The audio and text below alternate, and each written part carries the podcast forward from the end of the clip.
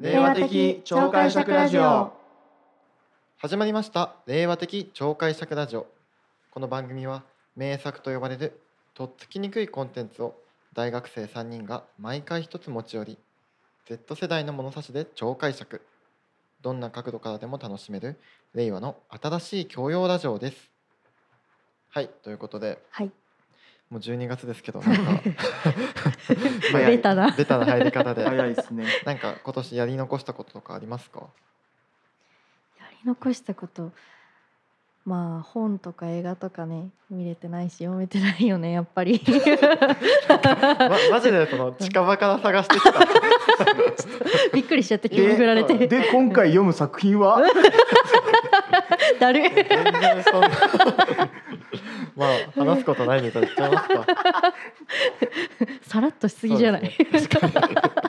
結局何やり残したか聞けてないし、そうじゃん。僕もあー全然本が読めてなかったけど、うん。その中でも唯一読んだ作品は？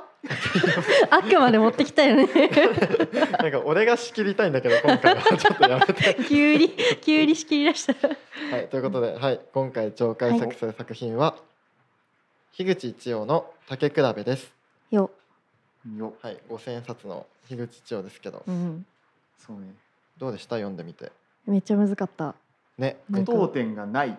そうないしめっちゃ昔のさその当時のさ情景みたいのがいっぱい描かれてるからさ、うんうんうんうん馴染みがないのなんのって感じだったよそうだよねなんか。現代語訳みたいになってても、うん。出てくるものはそうそう。当時の暮らしとかわかんないと、うん。ね結構難しかったかもしれうない、ん。で文では誰が喋っているかあまり分かりにくい。そうそうそう。う、ん、確かに確かに。しかもこれ俺が読みたいって持ってきたのに、うん、なんか本当は1週間前に収録するはずだったのに俺が難しくて読めてこなかったってことで 最悪すぎる。1週間送らせてもらったという。ごめんなさい。まあまあまあ。どうしようもない。まあまあまあ。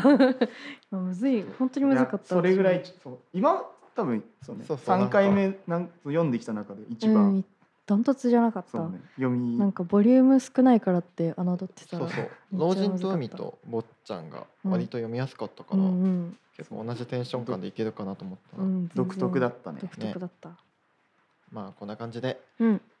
それでは超解釈していきましょこの作品のあらすじです。本作は明治時代の職業や家柄で決まってしまう堅苦しい人間関係や子供から大人になっていく男女の成長恋心を描いた物語。24歳という若さで亡くなった彼女の作品の中でも特に高い評価を受けている一作です。う令和的超解釈ラジオ。それでは順番に振り返っていきましょう。このセクションはえ町同士での対立。吉原の表町と横町で対立する2つの町は8月20日の専属神社の祭りに向けて準備を進めていますが長吉をする横町は翔太郎襲撃を企てています。ではまずちょっと登場人物の紹介をしましょうか。うんうん。そうですね。まず主人公なのかな、うん。まあ、緑ちゃん。うん。まあ、表町の大黒屋に住む。で姉は一流の花魁ということで、うん。まあ、割と気が強めで町の周りの子供からもまあ慕われているみたいうなんうん。感じなのかな、で表町は割となんか裕福ゾーンというかそうそうそうそう。いう感じなんだよね。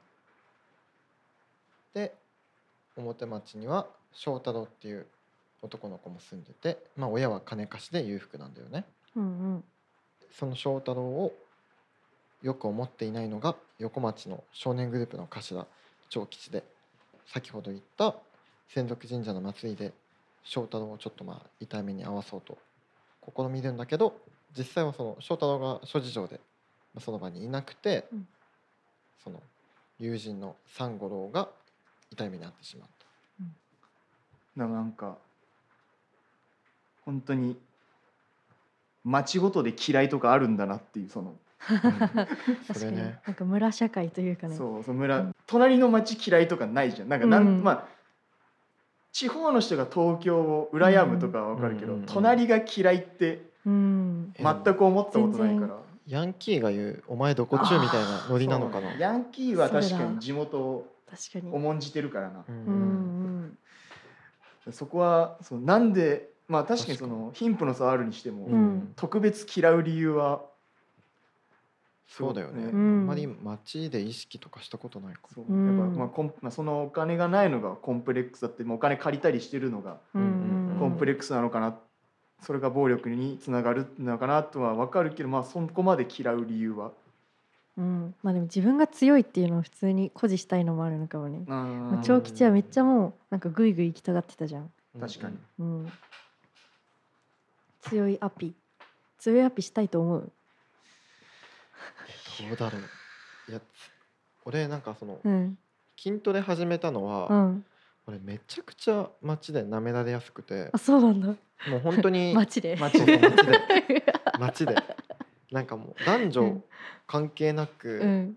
普通にぶつかりそうになってなんかちょっうん。とあるじゃん、フェイントかけ合うみたいな、うんうん女の人とかにも普通うん。に舌打ちされるし、お年寄りとかにも普通に舐めちゃくちゃ。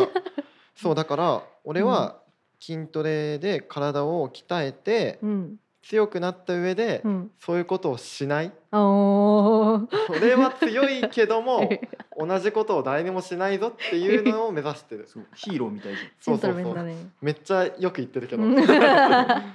そうそうだからそういう意味で結構うん。強くなっておきたいみたいな。あー。舐められたくない気持ちはちょっとあるかも。うんうんうん。それがちょっと暴力にうんでそうでもまあそ,、まあ、こそこがこどいい意味で子供っぽいというかそうだね。のまあ、暴力がそうだよね。強かったらうん。かっこいいだろうっていう考え方が、まあ、その年年相応というか。うんうんうん。だからまあそうなっちゃうのもっていう。これ別に差しでの勝負じゃないじゃん。うん。町同士のね。そうそうそう。なんか古文みたいなのもいっぱい従えてるし、うん。横町のうん。龍華寺の息子藤本信之君、うんうん。まあ神女っていうのかなこれ。うん。後々キーパーソンになってくる人なんだけど、うんまあその子のこともまあ自分のグループに入れて長吉は喧嘩を仕掛けるわけだけど、やっうん。ぱそういうなんだろうブレイン的な存在も入れてうん。周りを固めていくっていうその汚さというか。したたかなね。そうそう。その信之くんがめっちゃ頭いいんだよね。しかも頭いいけど。信之君は暴力は良くないそうそうそうそそううそっち派だし助言をしたにもかかわらず、うん長吉が言っちまったと。名前だけ貸してくれみたい。な めちゃくちゃ最低じゃねえか。すごいよね。なんか 用意周到というか、うん。暴力ってなんかやっぱ発作的にしてほしいよね、うんわかる。なんか カッとなってほしい。ちゃんとか計算し尽くされた暴力ってすごい冷める。しかもうん。結局その、まあ、祭りの時にうん。暴力を振るいに行くわけじゃん。ううんうんんだけどそのお目当てだった翔太郎が翔太いない、郎がね翔太郎がちょっとおばあちゃんにそうそう。連れられてね家に帰っちゃってたからうん。いなかったというね、それで八つ当たりしてたのを止めたのがそのみどりちゃん。みどりちゃうん。んかっこいいよね。うん。だけどみどりちゃんに投げつけたんだよね草履をやばいよ。ね 普通に逮捕逮捕。そうなんか長吉はあんまり戦い方の美学を感じられないから。確かに用意周到なくせになんかそうそうそう卑怯だよねすごい。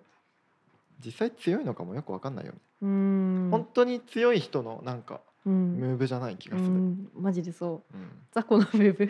そうそうそう。小物感があうるよね、ん確かで挙句の果てにはにうん。散々女の子いじめた後にうちには信之さんっていうバッグがついてるからそうだなってい そうだヤクザみたいな脅しを帰っていく帰っていくダサいよね。うん。おん女の子いじめてうんな人の名前使って街をかっ歩してるっていう一番良くない。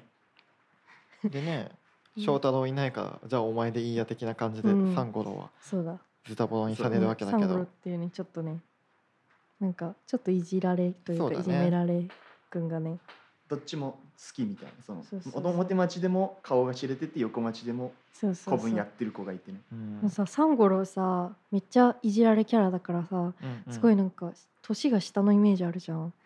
なんかサンゴロの方が上らしい緑ってね。そうそうそう。14歳とそうなんです16歳みだからなんたいなかこの年代というかまあうん。年齢というよりその家柄とかでうん。関係性が結構決まるのかな、だいぶそこもねうん不思議な感じするそうだよね。かわいそうで、ね、媚びへつらうしかない、うん。めちゃくちゃかわいそうだよね。本当にね。だって喧嘩したこともさサンゴロは父親にバレたらうん。その家の身分的な問題でお前が謝りに行けって多分言われちゃうから、喧嘩したことを隠して、ね。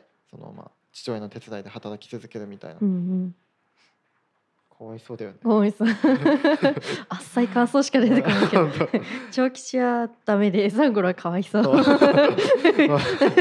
多分令和関係なくうん。100年間ずっと同じ解釈をされてるであろ絶う対そうでしょ。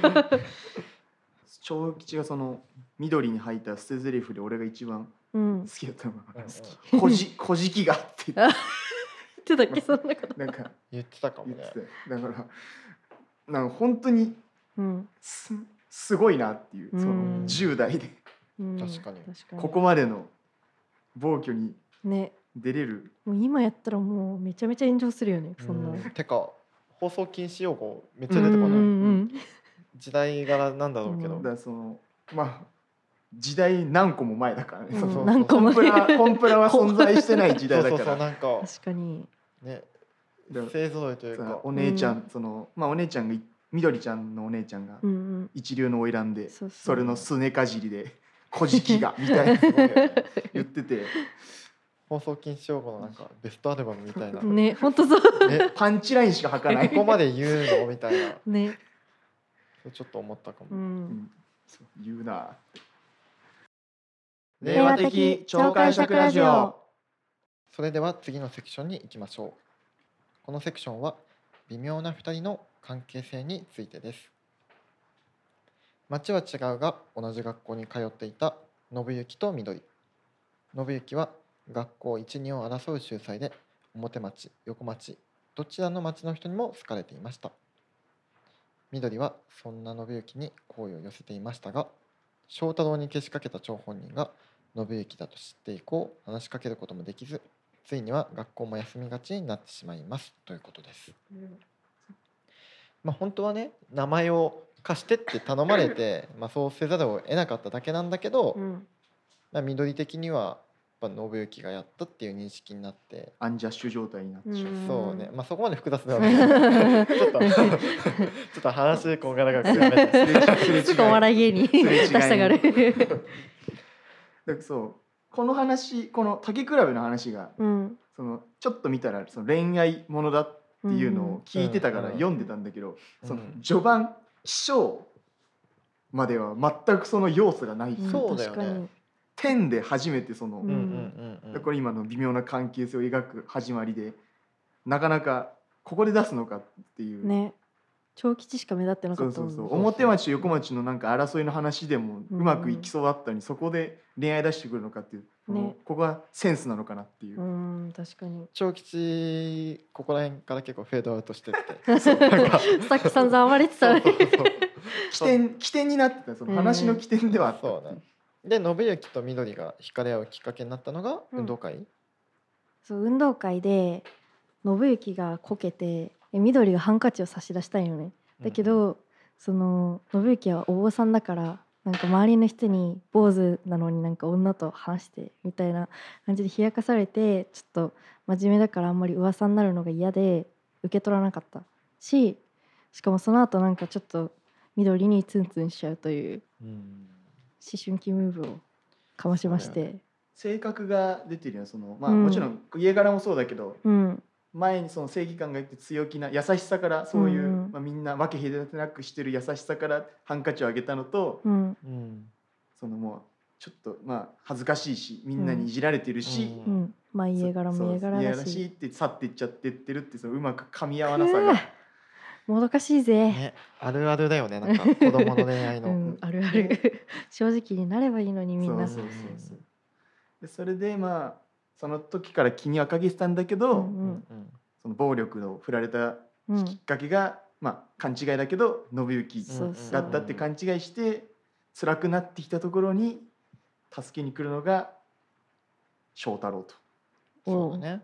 もうずっと気にかけてくれてたから、ね。元はといえばお前がおばあちゃん家におばあちゃんに連れられて 確かに。のんびりしてたからこうなったわけだけ家ど帰って家帰って 元凶元凶翔太郎やんこれ。絶対翔太郎でもめっちゃ悲しいんだもんね。俺でもうん俺のせいでってやっぱ言ってたから、まあ思うところは。めちゃくちゃなんであの日帰ったんだろうってすげえ後悔してると思う、ね。しかもその一個これ面白いとこあってその、うん。いやその気づいてるところにうん。翔太郎がうん「じゃあ僕の家おいでよ」って言ってちょっとなんか励ます その像に入って。うんうん「ほらこの錦絵を見てごらん」って言って錦絵を見せるんだけど。価値観そのいやそれがなどうなんだろうな ちょっと可愛いね。それが正解なのかどうかは、だからそのまあ、俺らで言うとさ落ち込んだら、ほら、うんこのモナリモナリザを見てごらん。みたいなそういうことや感じだよね。そのだからねえどうなんだろうと思ったけどまうんでもなんかあ優しいなとは思ったけ結果機嫌良くなってよくなったから、まあよかったんだけど。おもしそこはめっちゃ面白かった。うん。確かに。まあ大好きだもんね翔太郎。みどりちゃんのそうことずっと気にかけてだからそこの三角関係をうん。恋愛してきたなっていう。うん。そうだよね。まあでも緑は全く翔太郎をそういう目で見てないんだけど。うん。残念ながら。いやでもそういうもんだよね。うん。なんか元気だったりさうん。全く影がない人のこと多分あんま確か好きになるんだよね。モテないよねそういう人にって。確かにモテない。何なんだろう。何なんだろうねこれ。めっちゃ悲しくない？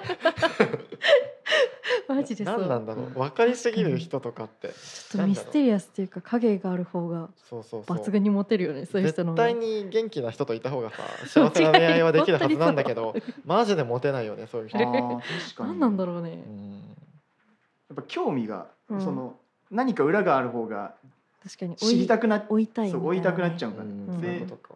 自分しか知れない。翔太郎。翔太郎。元気出して。うう。んね今も変わってないよって言ってあげたいね。錦絵元気出して。を。を見てほしいな。辛い時は辛い時は錦絵を。うん見つけよう令和的超解釈ラジオ。それでは最後のセクションです。最後のセクションは信行と緑の別れについてです。お互い気まずい関係だった2人はとある雨の日たまたま出くわします。しかしこの時も素直になれなかった信行。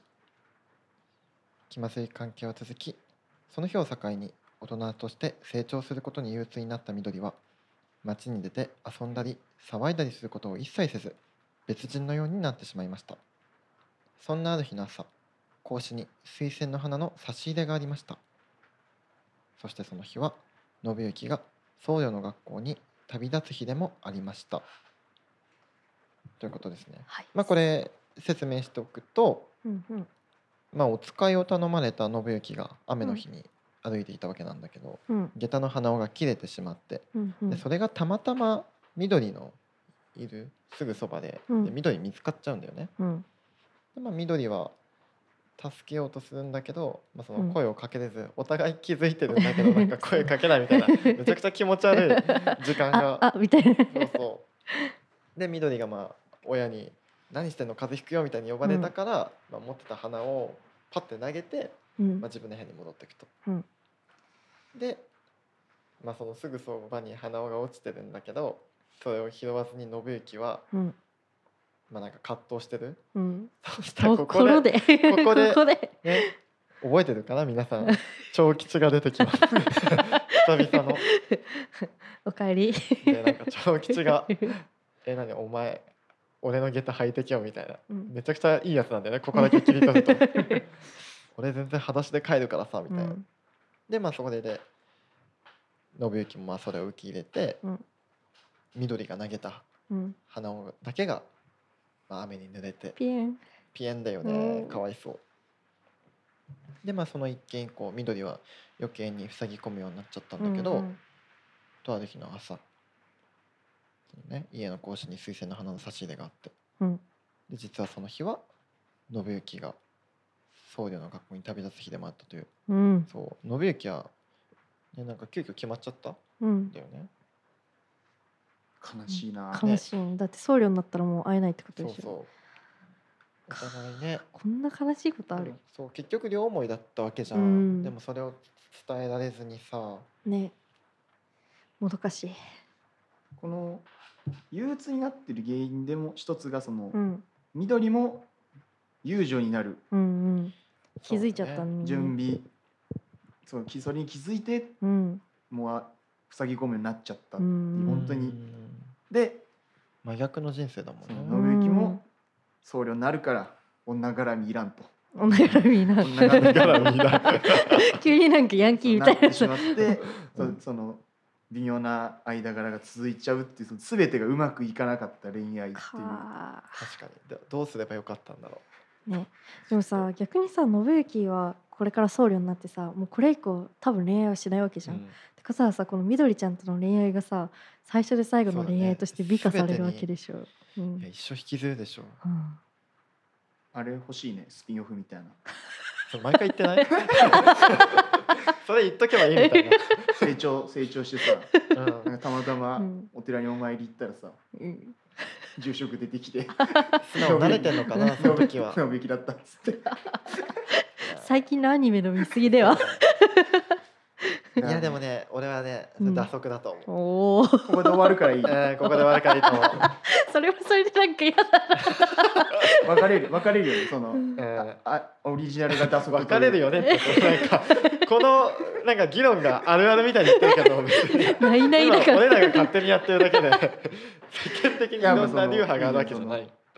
え今今更新しいの作んのかよみたいな。竹比べ新編みたいな。ねでもなんか作れそうだよね。う。ん。ねなんかどうとでもできるというかさ。だうん。ってもううん。えじゃあ逆にさ、うん。大人になって2人が会ったとしてうん。どうなると思う？素直に慣れてんの？でもだったらもう結婚緑は結婚してるよ。俺の予想だとあああ。うわいいとこついて。いい。なんかそのまあ子供とかも連れてってあなんーか二人でその初詣みたいに行ったらうん。「信行いるじゃん」みたいなのでああつって。いいね。天才か？えちょっと。書いてよ作る作る。いける いける。えいけるいける。いいね。あいいね、なるほどね、でもこうまあこういう打足な妄想も含めての、まあ、こういうね、まあ、お話もあるから、まあここだけ見ると本当に悲しいよな、うん。確かに、切ないね。うんお互いなんかちょっとモヤモヤを抱えて生きていくみたいなね。そうだねしかも待って10その10代でうん。ここまで本当だよね。年下よ。うん切り替え切り替えれるのかねうーん。でも俺が緑だったらうん最後水仙の花差し入れしてほしくないかも、あ確かに。だってさ こっちの片思いだったで終わる方がさ、うん。楽じゃない？確かに。え確かに。何？あったのかよ好きだったの？うんってさいやなんかずるいよねそういうの、うーん確かに。お前が楽になりたいだけだろって 思っちゃうかも信行に対して。なんでこっちもねうん。なんでよって。緑になりきってる。そういやさそう、信行も信行でさもうずっと勘違いされたまま終わるのもさ嫌じゃない、まあ、確かに向こう多分向こうの好きバレはしてるじゃん。なんか、うんちょっと助けてくれたりさ。だけどなんかそれを受け取るだけでツンツンしてるやつみたいになってるじゃん。確かに。だけど信行くん真面目だからさなんか俺も好きだったんだよみたいな。うん。信行だったらちょっと伝えたくなっちゃうかも。いやわかるな、うん。確かに。ここだとなんかそうん。れだけ聞くと信行の勝ちみたいになってもね。あげたからあっちとしては満足してる。まあなんかそのまあ一応区切りが伝ついけてるじゃん。うんうん信行的には、だけどああ好きだったんだってなってるから、うん。緑的にはマイナスだよね。そうなんか緑のもうワンタン欲しい。ちょっと盛り返しのターン欲しい。ワンタンがやっぱその初詣 初詣。初 結婚した初詣。なるほどね。確かに。いや欲しいわそれ。いやそううん。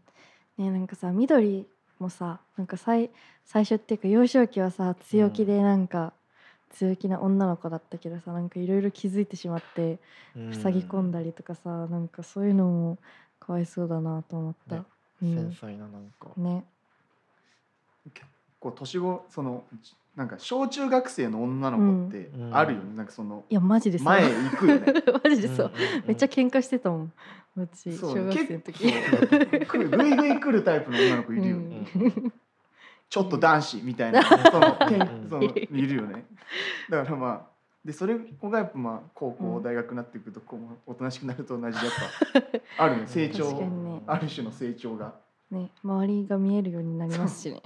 確かに確かに、まあなんかしゼロき全く傷つかずにさなんか成長する人っていないじゃん、うん。いないね。うん、だからまあまあ仕方ないよこれも。まあね 経験として多分この先もっとね傷つくことあるだろうし、うん。うんそうね。まあ辛い時はうん。うん。錦を見てもらって。大好きじゃんそのくだり。何回引っ一張る人だけめっちゃハマってた。いや一番おも一番面白かった。そんなに俺覚えてなかっ顔で言ってる。超面白かったもんあのシーン。たそうか。受け目で書いてないでしょ 一人だけお受けして超るやばいで本しょ。当に面白かった。そうかいういや原作見てよかったなって、これだけ聞いてたら、うん。まあほね今聞いてみようかなと思った人もね、うん。いると思うけど本当に面白いから、ここのシーンは面白いちょポイントここのシーンは面白い誤解で全部読んだ上で別に 俺らはそんなハマってない そこにハマってないから。なんかそういうみたいにしないで、勝手にまとめ始ごめんめなさいごめんなさい。はすいません。い、令和的超解釈ラジオ。はい。ということで竹比べの超解釈は翔太郎が帰りさえしなければです。やっぱ。なんかなんかタカがいろいろ喋りたいらしいので 任せます。この話のうんうんベストとしては緑と信行がくっつければうん。ベスト、うんうん、そうだね。ってなってくると一番の原因は信行が、うん。まあ、その横町のバックボーンにいるよっていうのを勘違いしちゃった緑。うん。そうだね。あそのあそこのシーンが一番問題なわけですよ。うん。わかりますか皆さん。は、はい。いってなった時にお祭りの時に戻って翔太郎が門限通りに帰りさえしなければ、うん翔太郎対長吉になったわけですね。うん。そうだね。でまあ殴られはします。うんうん。でじゃあ同じようにバックボーンに信行さんいるからってなったらうん。いやでも信行が本当にそんなことするかって翔太郎がなるはずなんです。だっていいやつですからやっぱ、うん。横町でも大手町でも。でも翔太郎の何を知ってんの？絶大な信頼を置いてるけど、鵜呑みにするのは違くないという。ちょっとその可能性が残る。まあ確かに、うん緑は何の疑いもね持たなかったからね、でもあんなにいいやつがそんなこんな悪事に手を貸すかってなって翔太郎がちゃんと聞きに行きます、いやうん。俺はそんなこと言ってない。暴力は良くないって言った。伏線回収しました。はい。はい。独壇場や。もう俺のずっと俺のターンのこれは。ってなったら可能性あるんじゃないかなっていう解釈。解釈です。妄想ではなく解釈。なるほどね。というのが今回の結論になりました、はい。強い意志で。こなんかこはもう。まあ、とりあえずどうすれば誤解が解けていたかっていう話だよね、そうやっぱちゃんと言った方がいいね正直に、うん。その思いは伝え正直なだってまあそうね。正直に思いは伝えた方がいいね、あ待って今さ気づいちゃったんだけどさ、うん。えもし結ばれたとしてもさ緑は遊女になるしさ。確かに。ね信行は僧侶になるわけじゃん。これ結ばれてた方が傷ついたんじゃもしかして。えそうだね。あれ？そえ？うん、そうじゃない？うん、だって時間いい時間が増えれば増えるほどさ、うん。別れは辛いじゃん多分。まだ思い出ない分、うん。案外忘れられんじゃない、うん。幼少期だし。半年くらい経った。ら、軽い。まうん。新しくイケメン来て、うんうん。あそうじゃない？思い出ない方がいいよ多分、そっか。うん、割れ始めた ちそっちのパートもあるよ仮るになんかね10年後くらいにさ、さっきの話じゃないけどあったとしても、あいましたねそんな人みたいな。テンションかもよ案外。確かに。まだ思い出ないもんそんな、ううん。んそうな。そうな。確かにな。あんな自信満々に独壇場だとか言って語ってたのにここまでついてこれてます、みたいな感じでまあでもそんくらいいろんな解釈ができるのがね面白い。思ったよ。り面白からった含みがある終わり方してるからいいよ、ううんうんん。うん。うん、ね私ほただとんど、うん、恋愛描写ないのに恋愛物語だしね。だよね。すごいと思うそこは。まあ、難しい文章だと面白いねその分うん。内容もしっかりあってうん。面白かったね、結構面白かった。うん。竹比べ読んでるやつなんかいないって先週言ったけど まあみんな読むべきだと思う。わ読むべき読むべき。うんなんだっけ一番一番読んでほしいのは？やっぱみんな錦絵のシーンだけは。だけはってだけだけでいいよな正直。サブのサブやから。ちょっと今日今回完全に21に分かれて。討論始まってなんるかあんま一個も共感できてない。まあこういう回があってもいいんじゃない？まあそうだね。うん。じゃあ次回は何でしたっけ、はい私が持ってきました。はいはい次回は映画プラダを着た悪魔を超解釈したいです。お。お。どんな印象ある？みんな見てる？なんか私結構なんか事前知識があるんだけど。アンハサウェイ？あれ。あだったかな？ちょっとそれはちょっとわかんないけど。なんかモチベーションが上がるみたいな。あそうななんか仕事と私生活となんか夢みたいなどれを取る？みたいなはいはいはい。感じとあー。かあとファッション系のなんか雑誌編集者だからなんかファッションもめっちゃ可愛いみたいな。あホラーじゃないんだね。いや悪魔に引っ張らタイれてトルしか。タイトルしか知らない。確かにタイトルで名作っていう認識しかないから、あそうなんだ。あのホラーではない。そうそういうあれなんだ。ゴリゴリホラーではない。なんだホラーじゃないのか。うんホラー期待してた？なんかちょっとそのサイ,、うん。サイコパスホラーじゃないけど。そういうどこがやねえシュールじゃない？逆に悪魔がプラダ着てたら。予告も見たことないからさ。うん。だからそのマジゼロ知識やから。いやた悪魔がプラダ着てたらうん。怖くないでしょ？うん。かなりシュールだと思う。ようん。でもそこをうまくするのかなという。あーなるほどね。膨らんでんな。名作名作だからそうまあまあ、うん。それでも楽しみで。もう全然ホラーじゃないですがうん。次回はプラダを着た悪魔を超解釈していこうと思います。イエーイ。楽しみそれではまた次回の番組でお会いしましょう。さようなら。